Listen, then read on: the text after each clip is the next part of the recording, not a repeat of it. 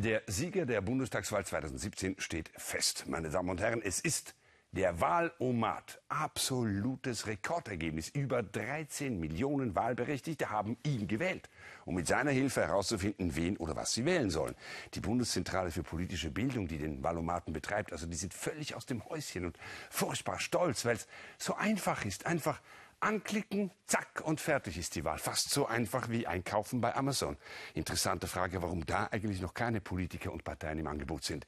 Aber wie heißt es so schön, schön beschönigend immer, der Erfolg gibt ihm recht. Es kann nicht mehr lange dauern und die Vervalomatisierung siegt überall. Der Kaufomat. Einfach angeben, vitaminreich, keine Konservierungsstoffe und gesunde Ernährung. Herauskommt die Currywurst. Oder der Heiratomat. Mann gesucht, Alter egal, für alles offen, freiheitsliebend. Und wen kriegt man? Joachim Gauck. Oder den TV-Kanal Omat. Jede Menge Sexszenen gewünscht, wenig Dialoge, große Gefühle.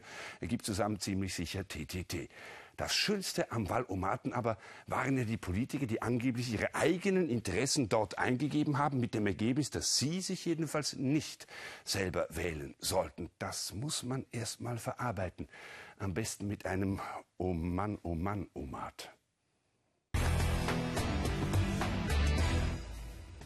Am kommenden Sonntag haben Sie schon wieder die Wahl zwischen Fernsehen oder nicht und wenn ja, was? Falls die Sendung Ihrer Wahl wieder diese wäre, würde uns das natürlich freuen. Bis dahin, gute Erholung, schöne Woche für Sie. Ciao.